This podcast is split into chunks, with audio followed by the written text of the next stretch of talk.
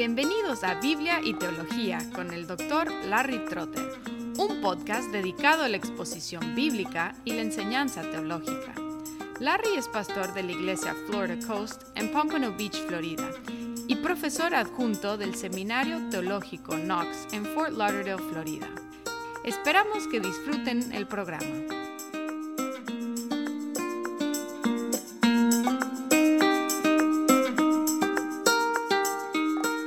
Hola y bienvenidos de nuevo a Biblia y Teología.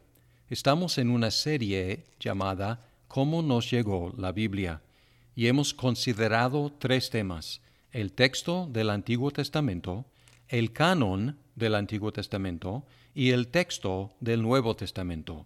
El último tema es el canon del Nuevo Testamento, y observamos en el discurso sobre el canon del Antiguo Testamento que el canon es la lista de libros reconocidos como palabra de Dios. Y observamos que hay unas diferencias en cuanto a cuáles libros deben estar en el canon del Antiguo Testamento. Cuando llegamos al Nuevo Testamento no tenemos la misma controversia, porque para todos los cristianos el Nuevo Testamento es igual. Los mismos libros están en todos los Nuevos Testamentos de todas las ramas de la Iglesia cristiana histórica. Entonces la controversia no tiene que ver con el contenido del Nuevo Testamento, más bien tiene que ver con la formación del canon. Y aquí hay una diferencia entre la Iglesia Católica Romana y las iglesias reformadas y protestantes. La Iglesia Romana insiste en que ella creó el canon. Los católicos romanos insisten en que una lista inerrante, es decir, sin error, una lista inerrante de libros, el canon, requiere una iglesia infalible. Es decir, no podemos tener una lista sin error si no tenemos una iglesia infalible, incapaz de cometer un error. Sin embargo, este argumento no es correcto, puesto que una iglesia falible puede tomar una decisión sin error, exactamente lo que pasó en el caso de los judíos en el Antiguo Testamento. Es decir, que hemos observado que la iglesia en el Antiguo Testamento, el antiguo Israel, no era una organización sin error, sin embargo, ellos reconocieron la voz de Dios en los libros y ellos aceptaron esos libros como palabra de Dios. Además, la declaración de la Iglesia Católica no es cierta históricamente porque no hubo una declaración por parte de la Iglesia antigua sobre cuáles son los libros del Nuevo Testamento. Es decir, nunca hubo tal acuerdo o tal declaración oficial de la Iglesia antigua. Hubo sínodos regionales, como el sínodo de Cartago en 397, que reconoció los 27 libros del Nuevo Testamento. Sin embargo, la primera vez que la Iglesia romana hizo una declaración universal sobre los libros del canon fue en 1546 en el Concilio de Trento, con un voto de 24 a favor, 15 en contra y 16 abstenciones. Y se acuerdan de que votaron para incluir algunos de los libros llamados apócrifos o en su lenguaje deuterocanónicos, es decir, de un segundo canon. Entonces la Iglesia y el canon habían existido durante muchos siglos, antes de que la Iglesia supuestamente hubiera creado el canon. O sea, no es cierto históricamente que la Iglesia haya creado en una forma oficial el canon del Nuevo Testamento. En cambio, las iglesias reformadas insisten en que el canon creó la iglesia.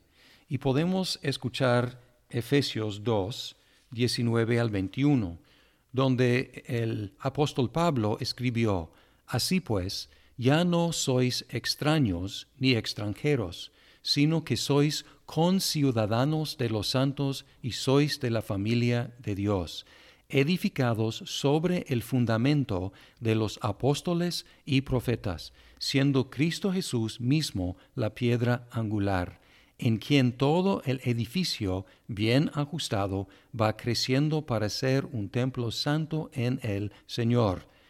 Dice que Jesucristo es la piedra angular y que sobre la base de Jesucristo los profetas y los apóstoles fueron el fundamento de la iglesia. No fue al revés, la iglesia siendo la base para los escritos de los apóstoles y los profetas.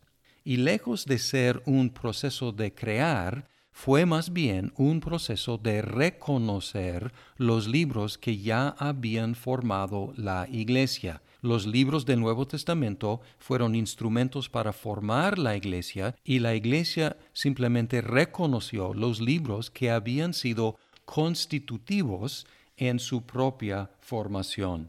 Y Jesucristo mismo dijo que sus ovejas reconocen su voz.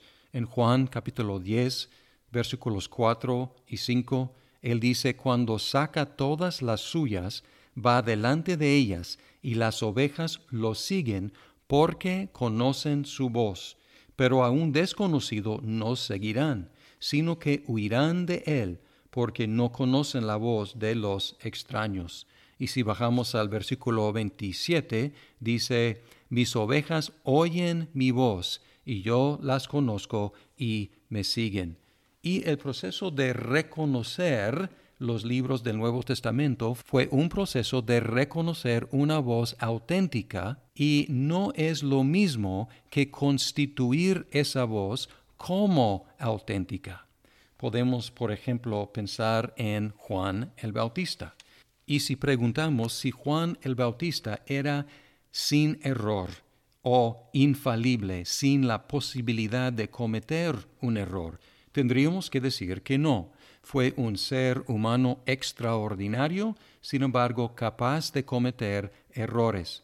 Pero un día, en Juan 1, 29, dice que al día siguiente vio, es decir, Juan vio, vio a Jesús que venía hacia él y dijo, He ahí el Cordero de Dios que quita el pecado del mundo.